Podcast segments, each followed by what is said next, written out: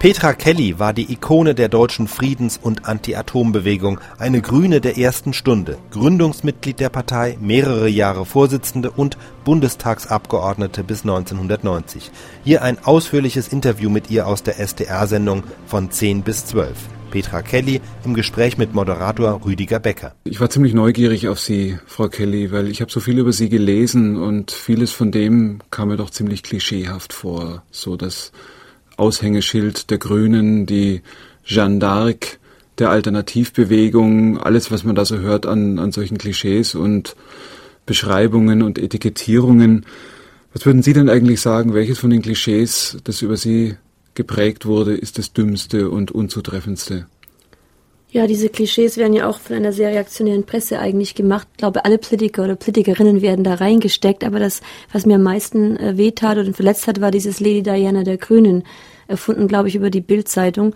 Aber es ist etwas, was mir wirklich sehr wehgetan hat, weil ich wirklich so eine Bezeichnung also einfach abscheulich finde.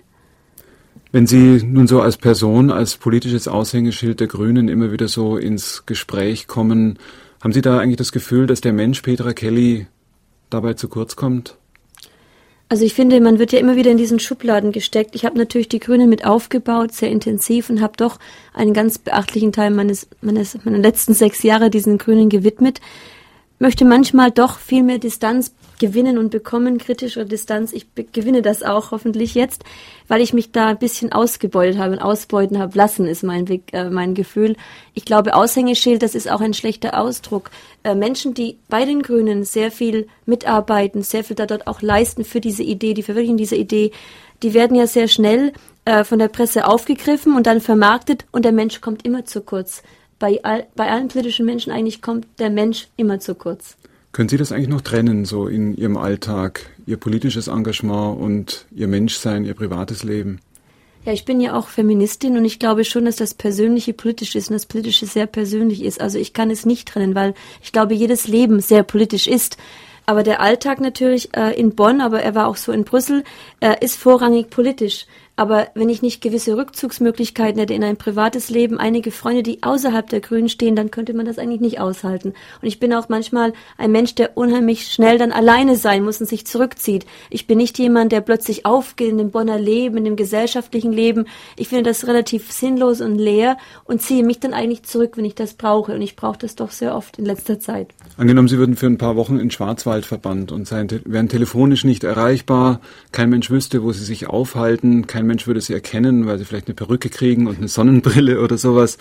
Äh, würden Sie dann die Droge Politik vermissen oder wüssten Sie dann, was Sie mit sich anfangen? Also ich habe zum Beispiel mich in den ersten Monaten damals, als die Bundestagsfraktion ganz schwere Probleme mit sich selber hatte, fast in einem Psychokrieg stand, habe ich mich ja zurückgezogen. Keiner wusste, wo ich war. Ich war zwei bis drei Wochen zurückgezogen und ich habe mich auf alte Texte, die mir sehr viel Kraft gegeben haben, zurückbesinnt. Ich habe ganz andere Bücher gelesen. Ich habe Politik in diesem ganzen Sinne nicht als Droge empfunden. Es ist nicht für mich eine Droge, aber ich bin ein ganz konsequent arbeitender Mensch. Ich bin sehr diszipliniert, vielleicht zu diszipliniert. Und für mich ist das auch etwas, wo ich effizient sein möchte und wo ich auch äh, Menschen entgegenkommen möchte. Ich möchte nicht Briefe liegen lassen. Ich möchte nicht auf Sorgen, Nöte so eingehen, dass ich ganz oberflächlich werde. Das ist also dann etablierte Politik. Aber was dann doch problematisch ist, dass also man doch, wenn man versucht, das Ganze gerecht zu machen, wenn man versucht, auf Menschen einzugehen, man so, doch sich sehr aufreibt dabei, innerlich eigentlich sehr wund wird, weil man nicht mehr weiß, wie man eigentlich die ganzen Probleme von so vielen Menschen angehen kann. Und äh, das ist natürlich auch dieses Pflichtbewusstsein, versuchen, auf jeden einzugehen. Und dann melden sich so viele Menschen und man hat manchmal das Gefühl, die Struktur ist überhaupt nicht mehr da, um darauf einzugehen. Und man darf selber ja nicht daran zugrunde gehen. Man muss ja selber noch Kraft haben und Energie haben, um weiterzuschauen in die Zukunft und auch weiter helfen zu können. Petra Kelly, wie sind Sie eigentlich überhaupt zur Politik gekommen? Gab es da sowas wie ein Schlüsselerlebnis oder war das so ein ganz langer Prozess? Ja, ich glaube, das erste Schlüsselerlebnis war, dass ich äh, mit 13 Jahren die Klosterschule verlassen hatte in Günzburg. Da wollte ich dann doch nicht mehr Nonne werden. Und da war schon für mich das, der Bereich der Politik, der Bereich, mich als Frau eines Tages in diesem Bereich zu verwirklichen, der war so, schon ganz stark in meinem Bewusstsein.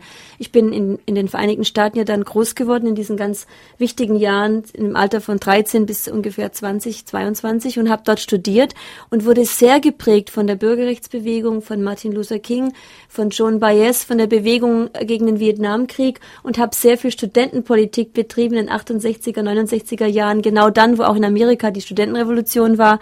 Aber das, was mich am allermeisten geprägt hat, war doch äh, das Leben und der Tod meiner Schwester, die Frage, warum ein Kind mit zehneinhalb Jahren an Krebsen an der Bestrahlungstherapie sterben muss.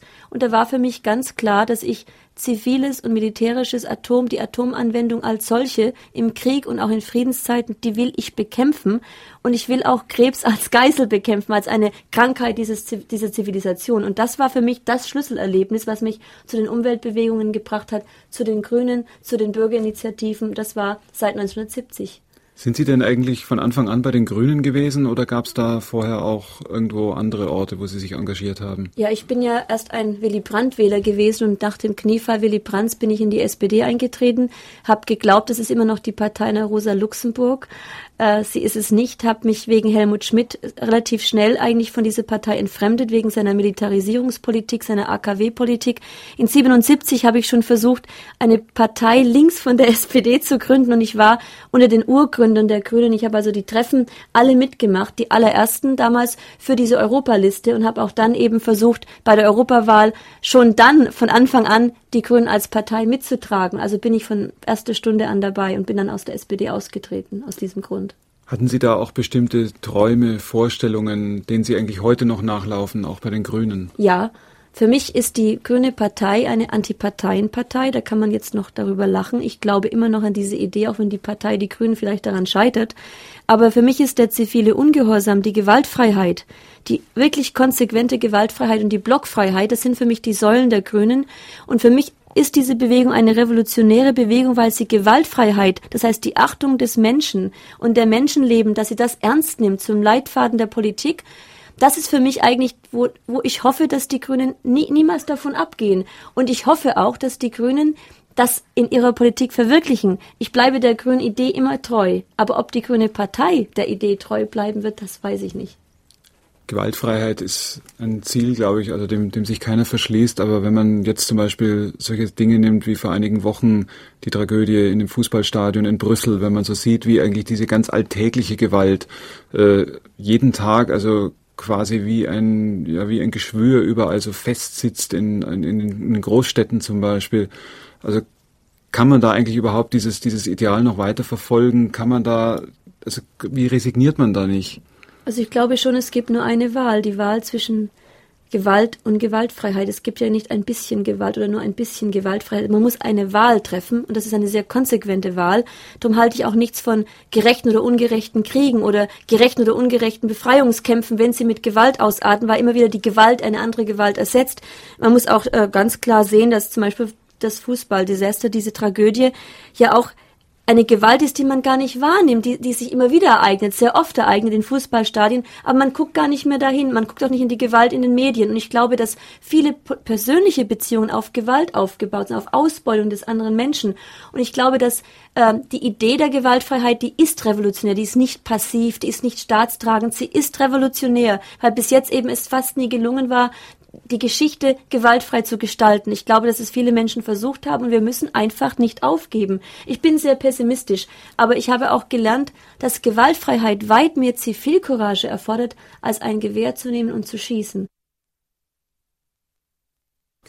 Ja, die Grünen wissen ja, und das wissen viele, dass ich immer wieder versuche, dieses andere Amerika entgegenzusetzen, weil ich in diese amerikanischen Strukturen, diese sehr toleranten Gesellschaft, auch wenn sie, auch wenn die Regierung sehr repressiv ist, hat sie noch sehr viele Möglichkeiten, habe ich viel von Toleranz gelernt, viel von Gewaltfreiheit, viel von Organisation von unten.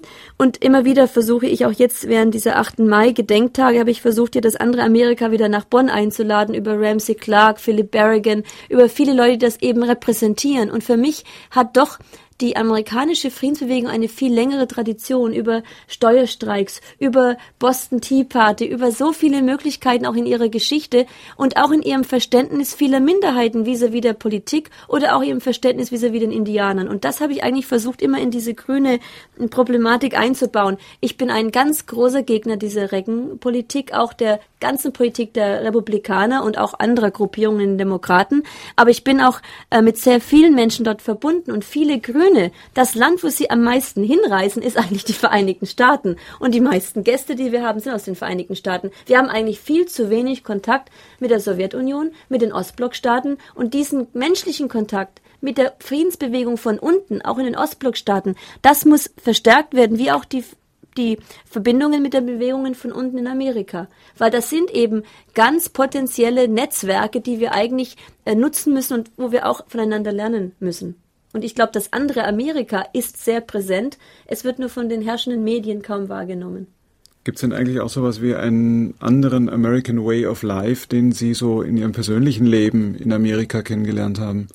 Ja, ich habe da gespürt, dass zum Beispiel äh, dort äh, äh, Frauen, junge Frauen, die studieren, viel eher emanzipiert waren, als das bei uns der Fall war, erstmal über Frauengruppen, über Frauenbewegung. Sie machen das einfach von sich aus äh, relativ spontan mit 17, 18, haben ihre eigene Wohnung, wollen auch nicht gebunden sein. Also es gibt da gewisse äh, alternative Lebensformen, die ich kennengelernt habe, schon Anfang der 60er Jahre, die sehr ökologisch geprägt waren, die sehr dezentral waren und die auch sehr viel mit Selbstorganisation zu tun hatten. Aber eben pragmatisch, ohne Dogma, ohne grüne Ideologie, einfach gemacht. Bei uns ist ja erstmal eine lange Diskussion und dann erst einmal eine Philosophie dahinter, bis man es macht. Und diese pragmatische Art, auch sehr effizient zu organisieren, auch Dinge zu tun, wenn man sie sagt, das ist für mich immer sehr beeindruckend.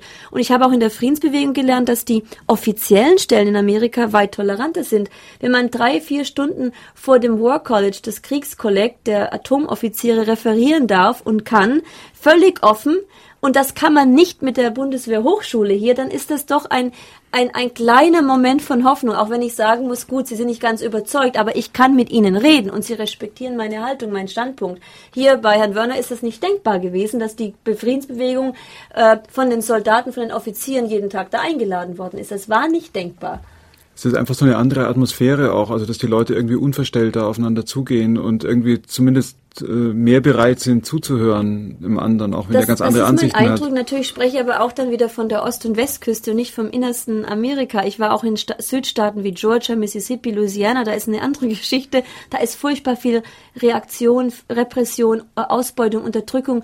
Aber ich habe eben in Washington lange gelebt und äh, bin sehr geprägt von einem sehr offenen, so weltoffenen Klima, aber auch natürlich von vielen Menschen an Universitäten die da dort, äh, das muss ich auch sagen, sehr ein sehr kritisches Bild von den Deutschen, von den Europäern hatten. Und das ist, dafür bin ich eigentlich dankbar für diese Jahre in den 60er Jahren, wo ich ein ganz, ganz kritisches Bild mit der deutschen Geschichte bekommen habe. Und das ist einfach, was mich auch jetzt sehr prägt. Ich hätte das, glaube ich, an einer deutschen Universität nicht so bekommen, wie ich es damals bekommen hatte. Und das ist natürlich auch ein Privileg, weil ich jetzt viel besser verstehen kann, was sich dort tut und auch viel besser, wie soll ich sagen, diese Verbindungen nutzen kann für die Friedensbewegung, weil ich eben auch unwahrscheinlich viele Menschen dort noch kenne und mit ihnen verbunden bin.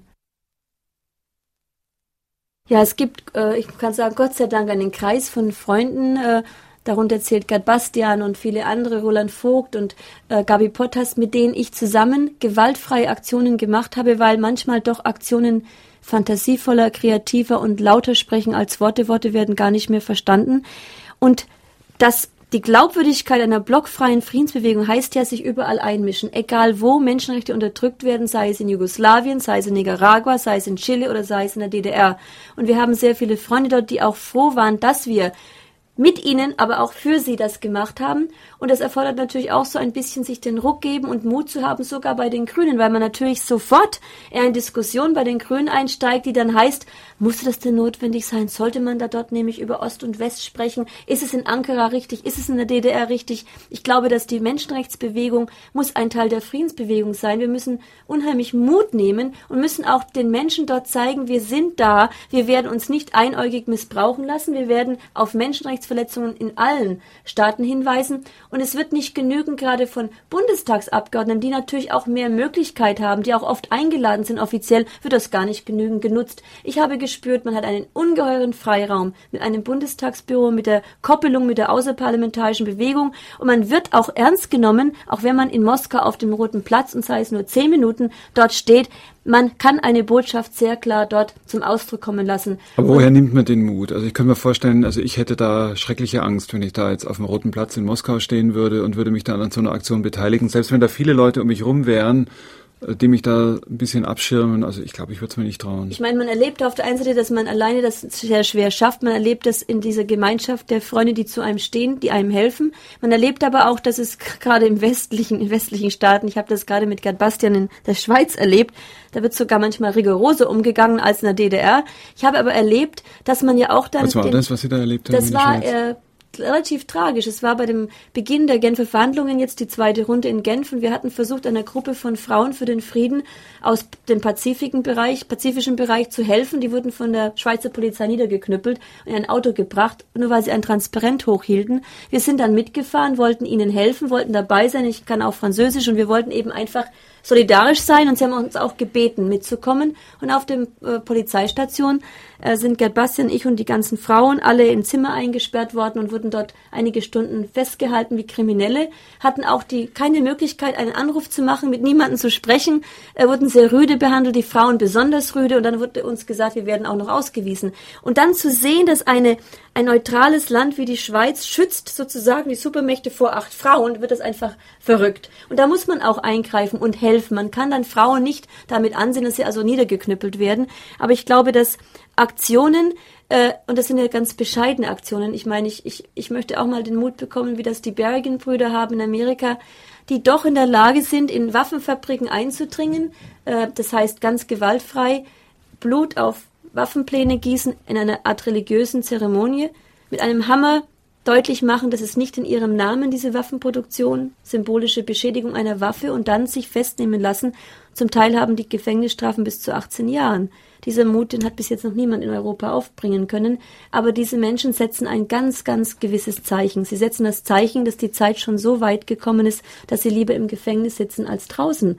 Aber im Moment würde wahrscheinlich niemand sie einknasten. Sie haben ja vermutlich doch so ein gewisses Schutzschild, einfach weil sie prominent sind, weil sie auch eine Politikerin sind. Aber können Sie sich auch vorstellen, für Ihre Überzeugung wirklich mal ins Gefängnis zu gehen? Wenn ich finde, dass äh, die Strafe auch in dem Sinne eine Signalwirkung hat, ja aber es muss auch etwas sein, womit man Menschen erreichen kann, nicht für irgendeine Lappalie. Und internationale Solidarität hat auch gezeigt, dass man auch Menschen wieder aus dem Knast rausbringen kann. Und das ist, glaube ich, auch ganz wichtig, denn ich glaube, es wird schon so sein, dass eines Tages die Gefängnisse sehr voll werden müssen, bevor verstanden wird, dass man nicht mehr den Kurs der Regierungen mitmacht, die zu einer solchen Wettrüstung, zu einer Hochrüstung führen. Es ist ja schon fünf Minuten vor Mitternacht eigentlich und ich frage mich oft, auf was warten wir eigentlich? Das sind ja auch Ideen und Gedanken, die Sie wahrscheinlich in Bonn, im offiziellen Bonn kaum einbringen können. Nach den 11 Uhr Nachrichten werden wir dann wohl auch mal über Bonn reden müssen, über Ihre parlamentarische Arbeit. Die Bonner Männerwelt. Das ist, glaube ich, ein langes Kapitel. Da kann man sicher sehr viel reden drüber. Wie finden Sie sich denn eigentlich zurecht in diesem Bonn, in diesen Strukturen? Ja, das klingt jetzt ganz hart, was ich sagen werde. Ich erlebe immer wieder, dass die grünen Männer, viele davon, meine Kollegen Fischer, Schilly und andere, die sind sehr davon beeindruckt. Und ich bin von dieser Welt nicht beeindruckt. Ich habe mich auch als Sprecherin im ersten Jahr völlig ferngehalten von Empfängen, von Gesprächen, von gesellschaftlichen Runden. Ab und zu bin ich gegangen, um zu protestieren, in letzter Zeit ein, zwei Mal. Und ich habe gespürt, dass also erstens viele Leute sofort davon beeindruckt sind, denken, dass sie da große politische Kontakte schließen können. Das ist eine ganz leere Welt, sie ist total oberflächlich. Diese Provinz Bonn, die lebt von Oberflächlichkeiten. Sie ist für mich eine Welt, die wirklich so wie ein Papiertiger irgendwo dasteht. Sie bringt nichts an menschlichen Bindungen. Und ich muss sagen, ich bin so froh, dass ich mich immer wieder dann lieber in mein Büro zurückziehe oder eben zu Hause oder eben mit den ganz wenigen paar Freunden, die ich habe, die mir dann wieder Kraft geben, weiterzumachen. Also es ist eine ganz, ganz, würde ich sagen, auch äh, sehr zynische und oberflächliche Welt, weil sie Politik begreift als Kontakte hinter verschlossenen Türen, der Händedruck, ich wasche dir deine, wenn du meine Hände waschst. Und das sind nicht, äh, das sind nicht die politischen Formen, mit denen ich arbeiten möchte. Und ich muss sagen, einige Grüne rutschen da ganz schnell hinein. Das ist aber auch ein bisschen traurig. Und ich glaube auch, dass diese Männerpolitik, auch bei den Grünen, die Formen, immer sprechen dieselben Reden auf Kongressen, immer kommen fast dieselben Delegierten. Wir haben ja auch schon diese Struktur entwickelt und das kommt dadurch, dass sich so immer wieder äh, Eliten das so dazwischen schieben, Funktionärsebenen und da ist auch von Basisdemokratie dann keine Rede mehr. Und ich glaube, was man tun muss, ist, man muss radikal neue Formen schaffen. Die Frauen, die damit Probleme haben, haben ja auch oft das Problem, sobald sie da neue Formen einführen wollen, werden sie gleich als verrückt erklärt, weil Männer das alte Terrain beherrschen. Sie beherrschen die Tagesordnungen, sie beherrschen die Ordnungsrufe, sie beherrschen die ganzen Zwischenrufe und Frauen ziehen sich dann sehr oft zurück. Auch ältere Leute ziehen sich dann zurück. Haben Sie denn eigentlich mal jemals die Lust verspürt, jetzt zum Beispiel so jemand wie, was sagen wir, Stoltenberg oder was sagen wir, Helmut Schmidt, einfach mit dem mal einen Abend was trinken zu gehen und mal so zu versuchen, mit ihm einfach mal so menschlich ins Gespräch zu kommen, vielleicht auch was von Ihren Ideen ihm nahezubringen oder glauben Sie, dass für jemand wie Sie sowas völlig sinnlos ist? Ja, ich meine, eine ganze Reihe von Menschen natürlich habe ich über all die Jahre auf Podiumsdiskussionen kennengelernt, wo man sich schon zusammensetzt und dann ganz lange diskutiert. Das habe ich durchaus mit CDU-Kollegen gemacht, FDP-Kollegen, SPD-Kollegen, die uns oft sehr geholfen haben, auch sehr menschlich hilfsbereit waren. Aber zum Beispiel eine Person wie Frau Hambrücher, die ich sehr respektiere, obwohl sie so eine wirklich tragische Außenseiterposition hat, aber sehr respektiert wird in der Bevölkerung, mit der spreche ich sehr gerne. Weil ich spüre, ich kann mit ihr Kommunikation machen, sie versteht meine Probleme, ich ihre. Das sind aber ganz wenige, wo man diese Harmonie spürt, wo man auch diesen Respekt füreinander hat. Manche hören ja nicht zu und man kann dann manchmal selber gar nicht zuhören. Gibt es auch zu Männern in Bonn? Ich glaube schon, ich glaube, bei Männern Bonn. gibt es schon eine gewisse, also ich würde das so sagen, eine gewisse Geschäftsführerpolitik. Als Joschka Fischer unser Geschäftsführer parlamentarischer war, merkte man schon, dass da eine relativ schnelle Übereinstimmung der Männerwelt kommt. Das heißt, der hat sich durchaus verstanden mit den anderen Geschäftsführern. Er, während die Frauen, Christa Nikos, die das sehr gut gemacht hat, eher eine kritische Distanz zu dieser Bierrunde hatte. Auf Bierrunden wurde ja alles beschlossen, bei den Biertischen. Bei einer Frau ist das nicht mehr der Fall. Das wird dann immer doch ein bisschen disziplinierter gemacht. Das ist auch gut so, weil Christa Nichols in der Lage war, mehr rauszuholen aus diesen Runden im Bundestag finde ich persönlich als Joschka Fischer. Das heißt, diese neue Form, die überrascht Männer. Und damit können sie nicht so schnell was damit anfangen. Sie müssen sich erstmal daran gewöhnen. Gibt es denn irgendeinen von den offiziellen Politikmännern in Bonn, der Sie aus irgendeinem Grund fasziniert? Obwohl er ganz anderer Meinung vielleicht ist als Sie und ganz andere Ideen vertritt. Ja, ich habe ja eine lange Auseinandersetzung über Jahre gehabt mit Willy Brandt. Dadurch, dass ich ihm einen offenen Brief schrieb, warum wir die Grünen gegründet haben, warum er uns enttäuscht. Und ich bin ja auch ein paar Mal da festgenommen worden, als ich mit ihm sprechen wollte, samt Rakete. Und ich habe jetzt versucht, auch mit ihm zu sprechen in Bezug auf Menschenrechte, in Bezug auf Zusammenarbeit bei solchen Fragen. Und äh, ich muss sagen, er fasziniert mich an dem Punkt, dass er immer wieder versucht, die SPD grün zu streichen. Er macht es immer noch sehr kosmetisch aber er gibt nicht auf. Und ich glaube, seine Strategie ist, die Grünen aufzusaugen. Und wenn die Grünen nicht bessere Konturen, stärkere Konturen entwickeln, auch der SPD gegenüber, dann wird er das noch schaffen. Also inhaltlich bin ich sicher, dass wir eine neue Kraft da gebildet haben durch die Debattenbeiträge, durch die Resolutionen, die vielen neuen, äh, wie soll ich sagen, Wertvorstellungen wie weg von der Abschreckung, weg von der Plutoniumwirtschaft, weg von dieser Überkonsumgesellschaft, auch durch persönliches Beispiel und alles Mögliche. Aber es ist ja einmal das schöne Wort von Brecht gefallen, wir wollten alle so menschlich sein und wurden dabei so unmenschlich. Ich glaube, dass die Grünen in der Art, Politik darzustellen, miteinander umgehen, menschlich, Wärme, Liebe spenden, das ist uns nicht gelungen. Die ersten Monate in dieser, ich sage ja immer, Gruft im Hochhaus Tulpenfeld habe ich erlebt wie in einem Psychokrieg weil wir erstens ja wie exotische Tiere begutachtet wurden, haben immer die Presse eingeladen, haben uns dabei selber zerfleischt, immer höchst äh, erfolgreich, weil doch dann zum Ausdruck kommt, wie schwer es ist, gewaltfrei auch selber zu bleiben, andere nicht anzugreifen, andere zu tolerieren, miteinander viel humaner umzugehen. Ich glaube, dass wir da viel dazulernen müssen. Wir müssen diese Fehler wirklich äh, sehr schnell korrigieren und müssen anfangen, das zu leben, was wir predigen. Und da meine ich auch tolerant, auch vis-à-vis -vis Leuten, die Kritik innerhalb der Grünen üben und nicht gleich sagen, Rasenmäherprinzip, Kopf ab, du musst weg. Ich glaube, das ist ja diese Toleranz, die Ökologie und diese Politik zeigen muss, dass man nicht umgeht mit Gegnern oder mit, sag mal, Kritikern, so wie das in etablierten Parteien geschieht. Das muss bei den Grünen anders laufen. Ich habe das Gefühl, dass sowas vielleicht auch einfach damit zusammenhängt, dass gerade bei den Grünen äh, viel eher noch so ein moralischer sehr hoher Anspruch da ist, der zum Beispiel auch verlangt, also man soll so leben, wie man denkt. Also könnten Sie sich denn zum Beispiel vorstellen, äh, dass sie, dass sie ganz anders mal und sei es bloß mal für einen Tag mal ganz anders leben, dass sie mal einfach was tun, was also so gegen die grüne Ideologie total entgegenläuft, dass sie sich einen Porsche kaufen und teure Klamotten und, und in die Disco gehen oder sowas. Also oder angenommen, jemand würde das tun bei den Grünen, was wäre dann los? Also ich kann ja kein Auto fahren, ich werde es auch nie erlernen. Bin auch gegen teure Kleidung oder so, aber ich ziehe mich natürlich auch nicht an wie, wie, wie alle Alternativen. Ich bin versuche immer ein bisschen doch individuell zu sein. Das ist immerhin schon etwas, womit man sich durchsetzen muss. Es also wird denen schon schwer Sie gemacht. eher so italienisch angezogen. Nein, so also glaube ich also nicht. Die Ringe habe ich immer, ja. sind alle ganz sentimental. Die trage ich mein ganzes Vielleicht Leben schon. Vielleicht Farben, grün und rot, grün, nee, rot, weiß das gestreift. Ich, das kann man bei allen Wahlkämpfen, hm. kann man das sehen. Das habe ich schon durch vier getragen oder fünf Wahlkämpfe immer wieder. Nein, es ist schon so, dass äh, es schwer ist, wenn jemand aus der Rolle fällt. Das heißt, es ist schwer, wenn einer sagt, na ja, ich habe mal dieses Auto, ich habe mal so doch ein größeres Haus, aber das ist, was meine Familie schon die ganze Zeit hat. Ich möchte es auch behalten. Diese Diskussionen gibt es ja bei den Grünen.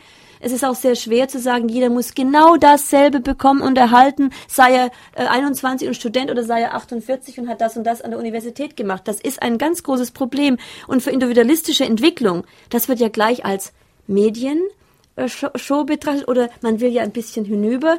Und so äh, glaube ich werden viele äh, starke Persönlichkeiten ganz ängstlich gemacht. Die werden ängstlich. Viele Menschen die sagen ich will überhaupt nicht mehr kandidieren und bitte schick mich in kein Amt weil damit ist ja alles vorbei. Innerlich wirst du geprügelt. Und dieses Bestrafen für Individualität das muss muss ich sagen muss aufhören. Also es muss schon individuell bleiben.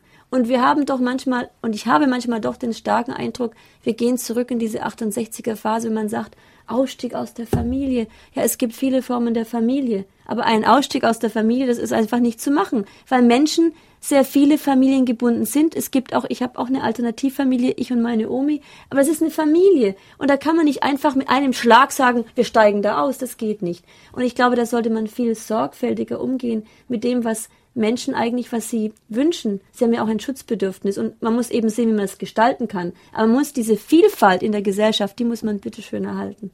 Wo können Sie denn Ihr persönliches Schutzbedürfnis verwirklichen? Sie leben mit Ihrer Omi zusammen. Ich glaube, es ist nicht Ihre richtige Großmutter. Doch, es ist meine ist ihre, Großmutter, ja? meine mütterlicherseits. Mhm. Sie wohnt in Nürnberg, aber da habe ich mit ihr ja gewohnt in all den Wahlkämpfen. Sie hat mich ja begleitet. Sie ist jetzt 79, begleitet mich auf sehr vielen Reisen noch, was auch sehr schwer manchmal ist, auch für mich. Aber ich muss ja auch versuchen zu verwirklichen, ihr Leben mitzugestalten, ihr auch Einblicke mitzugeben und ihr auch weiterhin zur Seite zu stehen, weil sie mir immer zur Seite stand. Und ich habe eine, also eine ganz enge Freundschaft mit Gerd Bastian, die mir ganz wichtig ist, weil ich politisch mit ihm in vielen übereinstimme, menschlich übereinstimme. Ich könnte gewisse Dinge gar nicht mehr machen, wenn ich nicht diese Freunde hätte. Auch innerhalb der Grünen einige ganz enge Freunde. Und das ist natürlich man ist auch sehr allein. Ich habe gespürt, man wird unheimlich allein. Wenn man bei den Grünen in einer bisschen herausragenden Rolle ist, ist man sehr allein gelassen.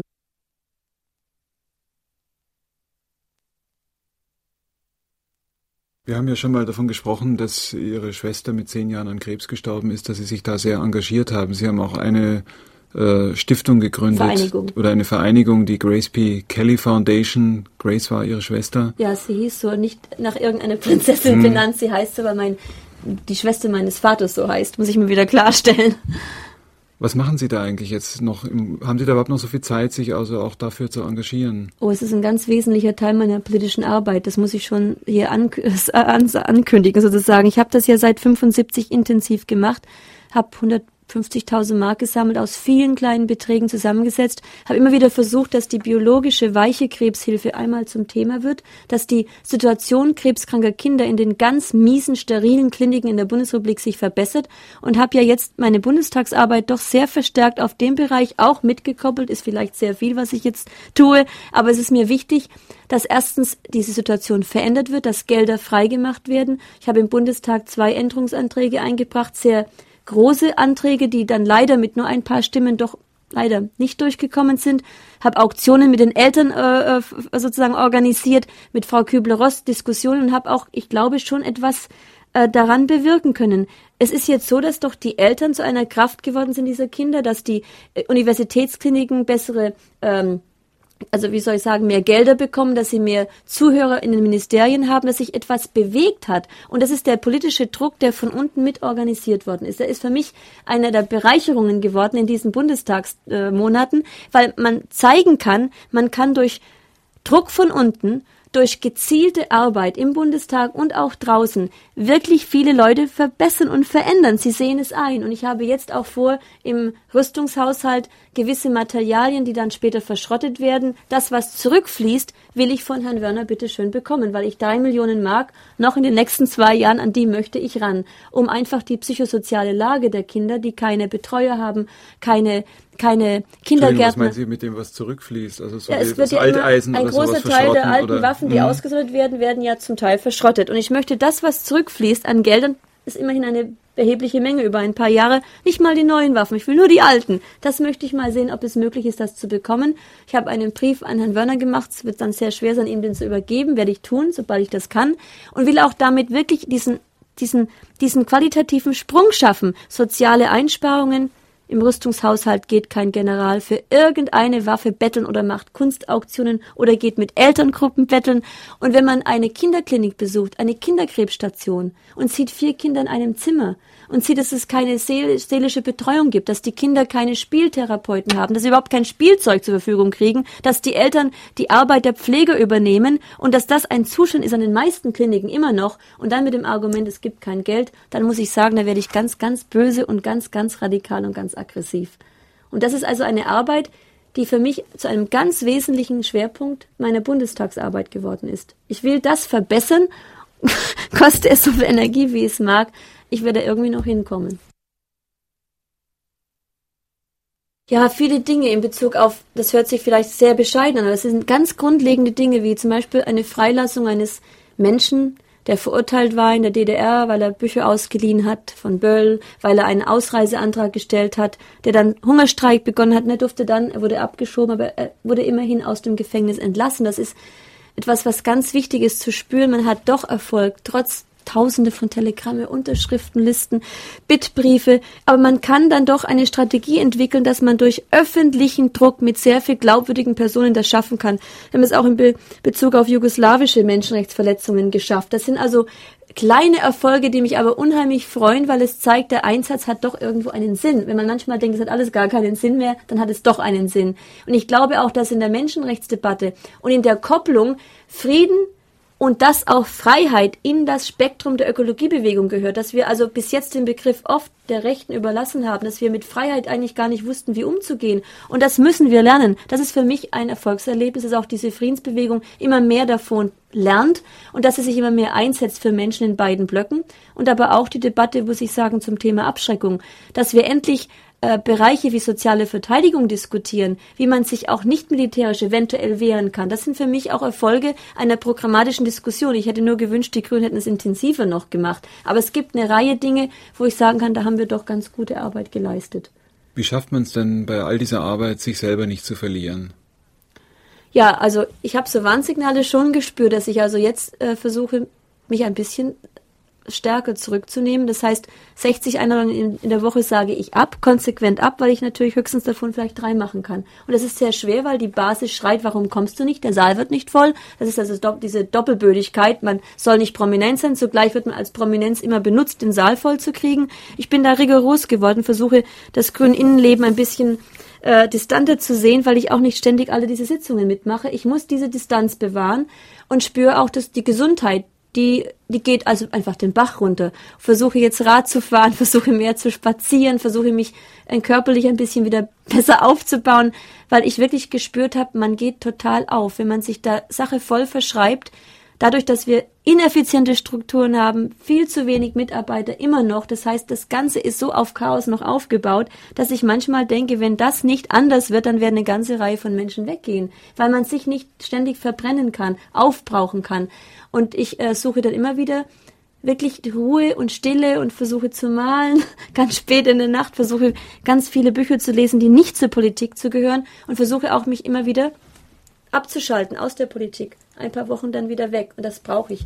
Umso mehr jetzt. Und ich würde, glaube ich, nicht mehr, wie ich das in den letzten sechs Jahren gemacht habe, so einen Raubbau betreiben mit meiner eigenen Gesundheit, wie ich das gemacht habe. Das bringt eigentlich nichts.